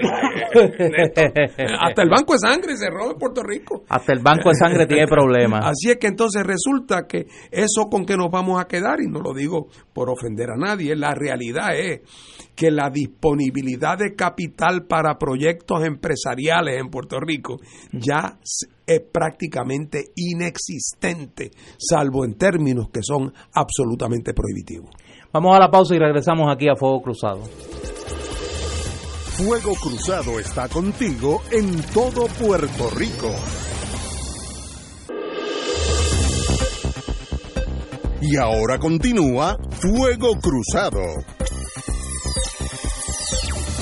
Regresamos, amigos y amigas de Fuego Cruzado, compañeros. Mira, me envía la querida amiga María de Lourdes Guzmán eh, la información de que dentro de un rato, a las 7 de la noche, aquí al lado en la Casa Soberanista del MUS, se va a estar celebrando la conferencia Entendamos el plan de ajuste de la deuda. Eh, por el licenciado Rolando Emanueli, que pues sabemos eh, tiene vasto conocimiento sobre el tema. Esto es a las 7 de la noche, en un ratito, en la Casa Soberanista, en la urbanización Rubel, aquí frente a la placita Rubel, y auspicia el movimiento Unión Soberanista, el MUS.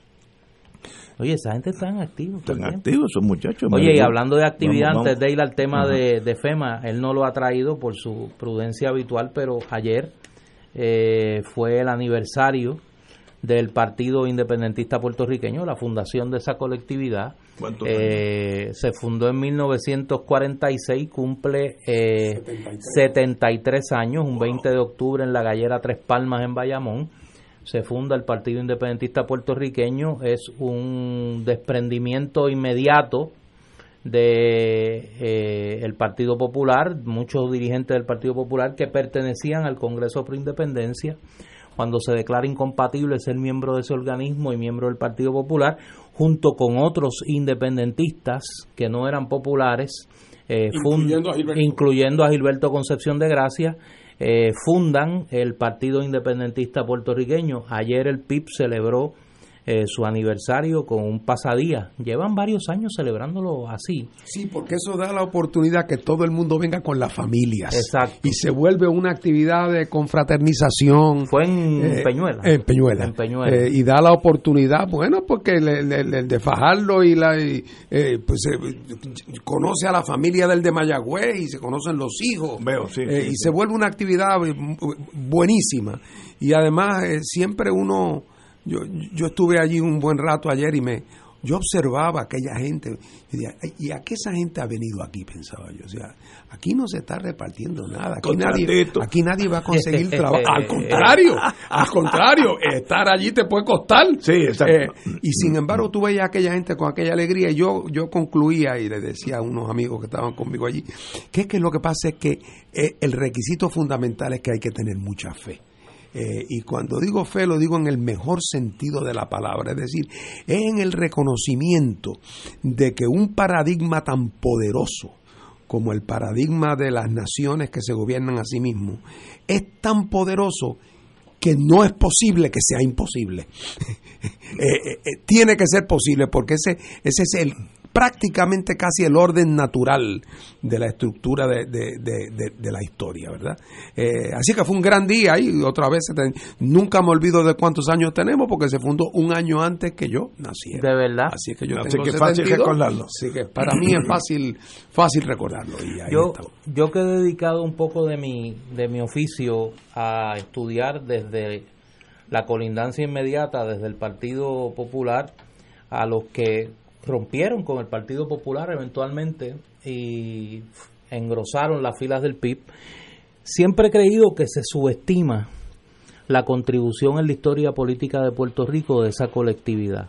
Y me parece que todavía eh, estamos a tiempo de ir eh, reconstruyendo esa, esa historia. Eh, Fernando, además de dirigente político, es historiador de ese, de ese movimiento. De hecho, la, la, el, el único libro de historia del PIB que existe, eh, de una manera integral, ¿no? no pedazos de la historia de la colectividad, sino un intento de, de interpretación histórica del PIB.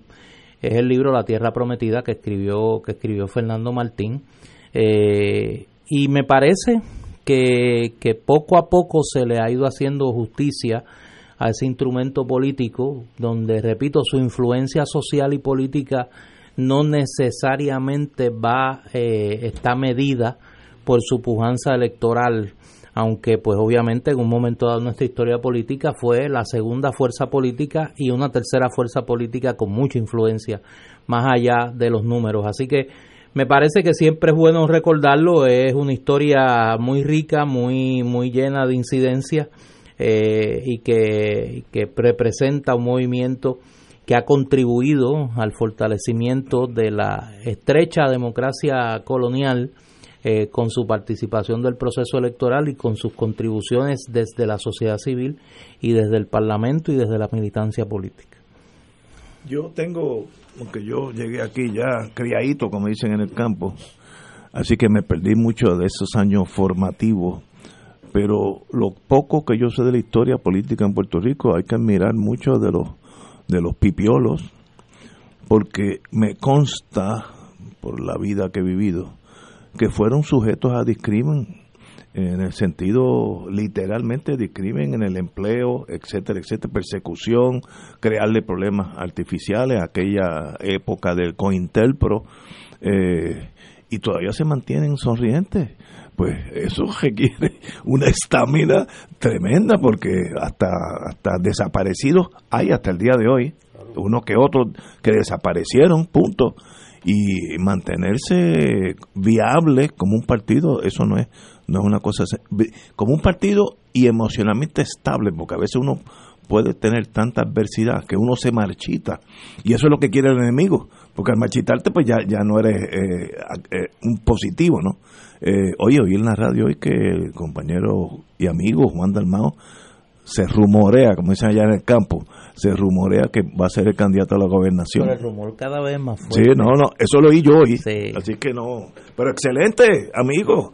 Así que mejor persona no puede Después que no lo perdamos como panelista. Ah, sí, exacto, sí. Cuando Fernando no puede venir, pues estamos bien. Oye, por cierto, la semana pasada no hubo programa. No hubo. el lunes. Sí, sí, sí, no hubo. Pero yo yo me comuniqué con. Era descubrimiento de, de América. o encuentro, como lo quieran llamar, ahora todo es un debate. o desencuentro. O desencuentro.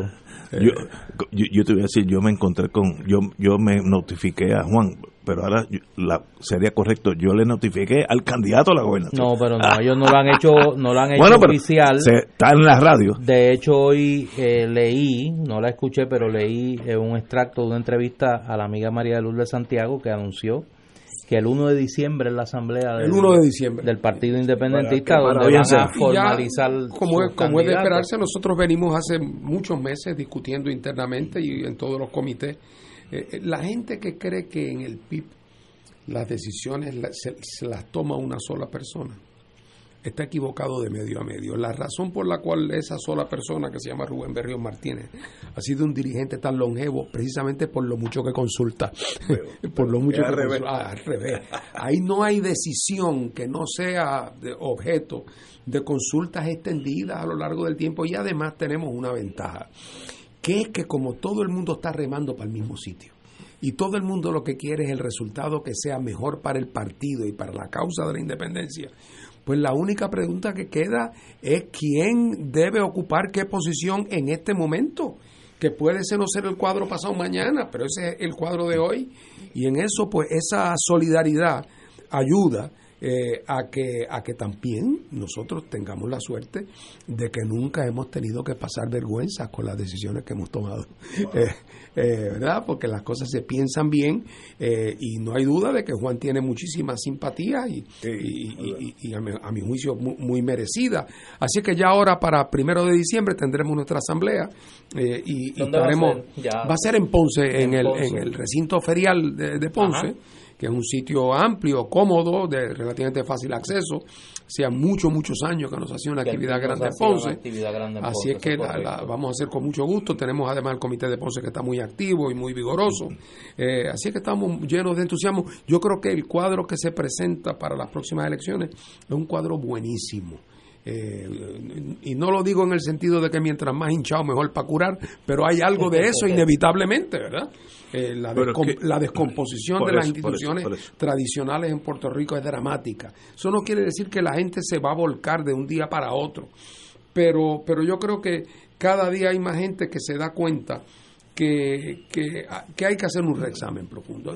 Yo creo que un poco al país un día le va a pasar, como dicen que le pasa a los alcohólicos, que una mañana amanecen en una cuneta y de momento uno dice, oye, ¿y, cómo yo, cómo yo, cómo yo, llegué, aquí? Y entonces el próximo pensamiento es, oye, yo no puedo seguir viviendo así, porque me, voy a morir. entonces, tengo que empezar a repensar y a reevaluar. Eh, y yo creo que hay en el país mucho, mucho de esa actitud. Cómo se manifieste, de qué manera, qué rumbo tome, todo eso está por verse. Estamos en momentos nuevos.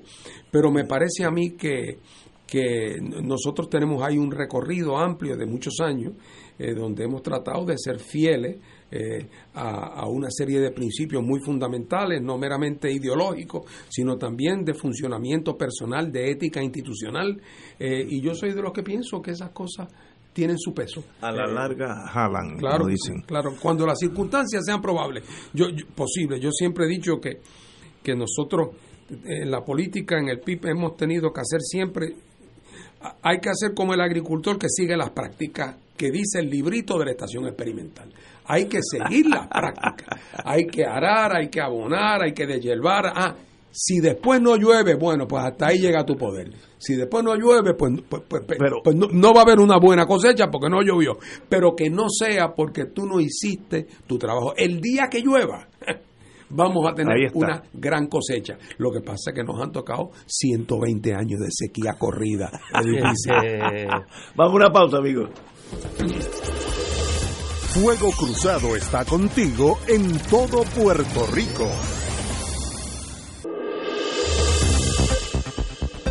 Y ahora continúa Fuego Cruzado. Tengo que volver a este tema, ya que soy como los gatos chiquitos, la curiosidad pues me, me, jala. Eh, Tú sabes lo que le pasó al gato, ¿verdad? Sí, justamente quedan trasquilados. Okay. Pero por muchos años el movimiento independentista o cualquier otro movimiento tenía la desventaja de a winning occasion, ir contra un sistema que está funcionando, lo que le pasa ahora a Trump, que hay eh, mucho trabajo, construcción de avenidas, eh, urbanizaciones nuevas, edificios eh, por todos los lados, etcétera, etcétera.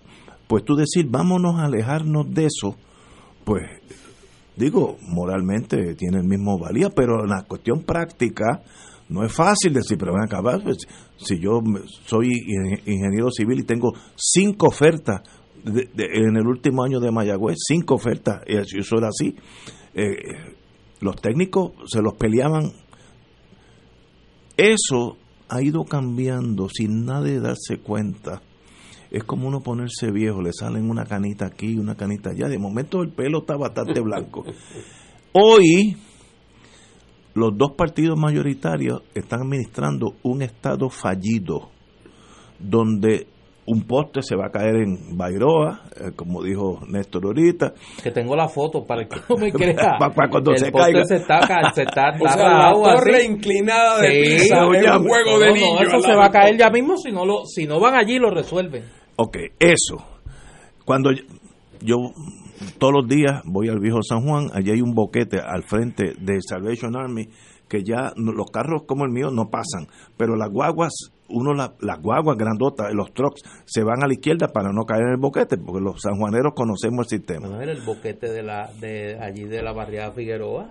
En la 18 que se fue un individuo por el boquete y tuvieron que sacarlo. O sea, por poco se ahoga en un boquete en la 18. Eso contrasta con los años aquellos 50, 60, donde el PIB decía, vénganse conmigo aunque todos ustedes están bien.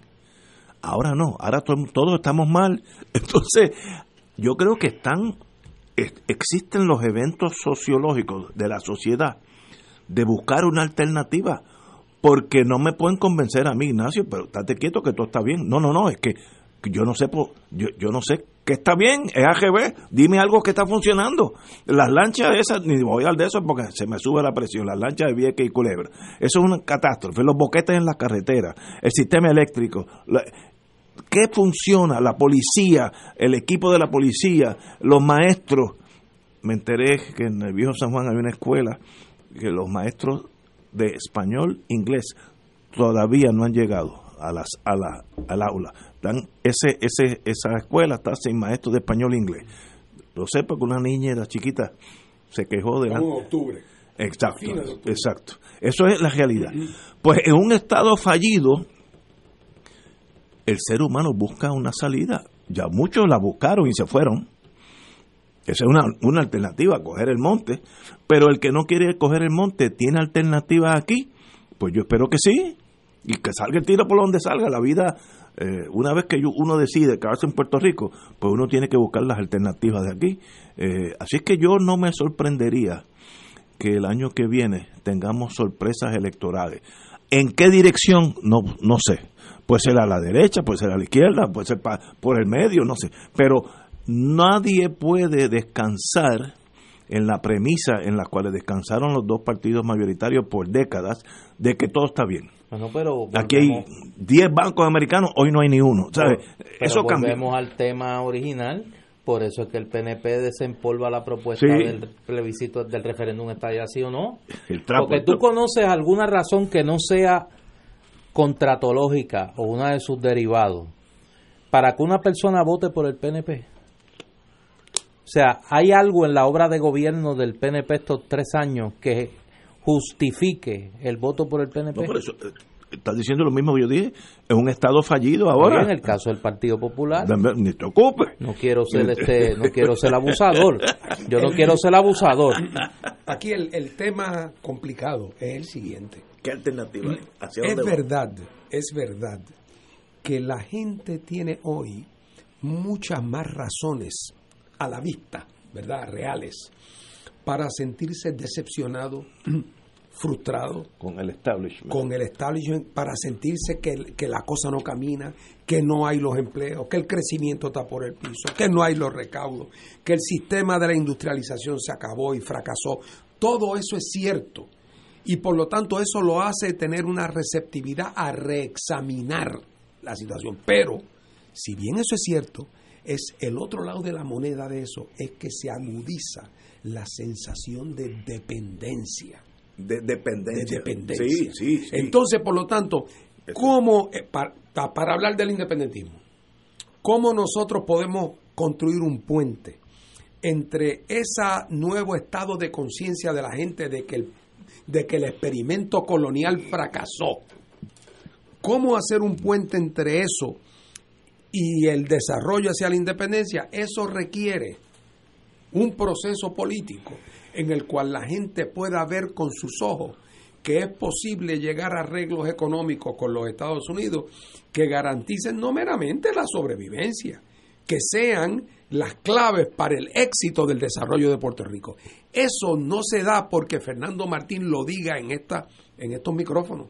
Eso se da cuando se logre estructurar un proceso en que con los americanos sentados al lado de allá vayamos sacando unas alternativas, alternativa 1, alternativa 2, y ese proceso requiere confrontar al proceso político norteamericano con el tema del estatus de Puerto Rico, y, y yo siempre acabo en el mismo sitio, porque esa es la razón por la cual todos nos movemos en el sistema político de Puerto Rico tratando de que los que favorecemos el cambio logremos aunar refuerzos para que el gobierno americano tenga que sentarse en la mesa. Pero no ayuda que, como decíamos ahorita desde el principio, institucionalmente el PNP y el Partido Popular resulta que tienen intereses encontrados con eso, que no quieren que ese proceso, que ese proceso funcione. Yo eh, estoy de acuerdo de ustedes eh, y yo creo que esto es mi observación de lejito el movimiento independentista, yo creo que una sección, no es necesariamente el PIB, eh, una sección cometió un error dramático en los años 60, 70, es el independentismo antiamericano. Yo creo que si Puerto Rico llega a ser una nación libre, tiene que ser en amistad con Estados Unidos y con Francia y con eh, Rusia, con todo el mundo. No es qué bueno que salimos de los americanos, aquí no entra ni uno más, porque eh, yo conozco algunos independentistas que todavía están de esa época, eh, no, no eran pipiolos, que tengo que admitir, eran más bien, más, más a la izquierda, pero mm, se enfocan que la independencia es en contra de los americanos. Yo creo que debe ser con los americanos. Pero así debería ser eh, en un mundo racional. Lo que pasó también, Ignacio, en Puerto Rico y en otras partes del mundo, es que la actitud de los Estados Unidos eh, tampoco. era, bueno, o sea, estamos 120 años de coloniaje llevamos. Oye, 120 años es mucho tiempo de coloniaje. Eh, por no decir que lo que hemos visto en estos últimos años de una especie de, revitalización de esa imposición colonial y no es de extrañarse que en Puerto Rico como en otras partes del mundo otras personas por convicción, por desesperación, por frustración eh, eh, pensaran que la mejor manera de adelantar la causa era a través de vías de confrontación o en otros casos respondiendo a la provocación del Estado. Pero eso es parte del proceso histórico cuando vemos lo que está pasando en el mundo hoy y en las protestas, ahí vemos que hay, no todos los que están en las calles de Hong Kong tienen las mismas actitudes. Eh, ni todos los que están en las calles de Barcelona por las noches tienen las mismas actitudes, eh, ni los mismos eh, frente al Estado español. Unos creen más en el diálogo, otros están más cansados del que se llame al diálogo y el Estado español no responda. Pero lo importante es que yo creo que ahora en Puerto Rico la inmensa mayoría del independentismo está convencida de que por razones de la historia en esta etapa no queda otra alternativa que llegar a un divorcio por consentimiento lo que falta es que se radique la demanda correspondiente. y eso, desgraciadamente, mientras el sea minoría, solamente lo puede hacer buscando una colaboración más amplia entre todos aquellos que favorecen el cambio. Por eso nuestro llamado constante al liderato tanto del PNP como del Partido Popular, que crean otros grupos que crean en la soberanía, en la necesidad de descolonizar a Puerto Rico, que hagamos causa común por lo menos en ese tramo del camino. Totalmente de acuerdo. Señores, tenemos que irnos. Muchas gracias, Fernando Martín. Como siempre, extraordinaria tu compañía. Vamos a una pausa, pero esta vez bien grande. Hasta mañana.